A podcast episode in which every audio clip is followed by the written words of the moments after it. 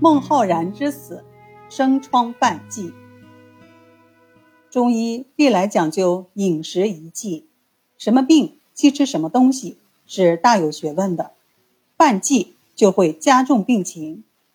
有道是吃药不忌嘴，跑断医生腿。然而，唐代大诗人孟浩然就因为生疮犯忌而死，实在是一个深刻的教训。据孟浩然集序记载，开元二十八年，著名的边塞诗人王昌龄来襄阳看望好友孟浩然。当时，孟浩然的背部患有疮毒，经过治疗已经基本痊愈，但有朋自远方来，不亦乐乎？孟浩然自然十分高兴，以致忘记了疮疾初愈忌食海鲜的戒律。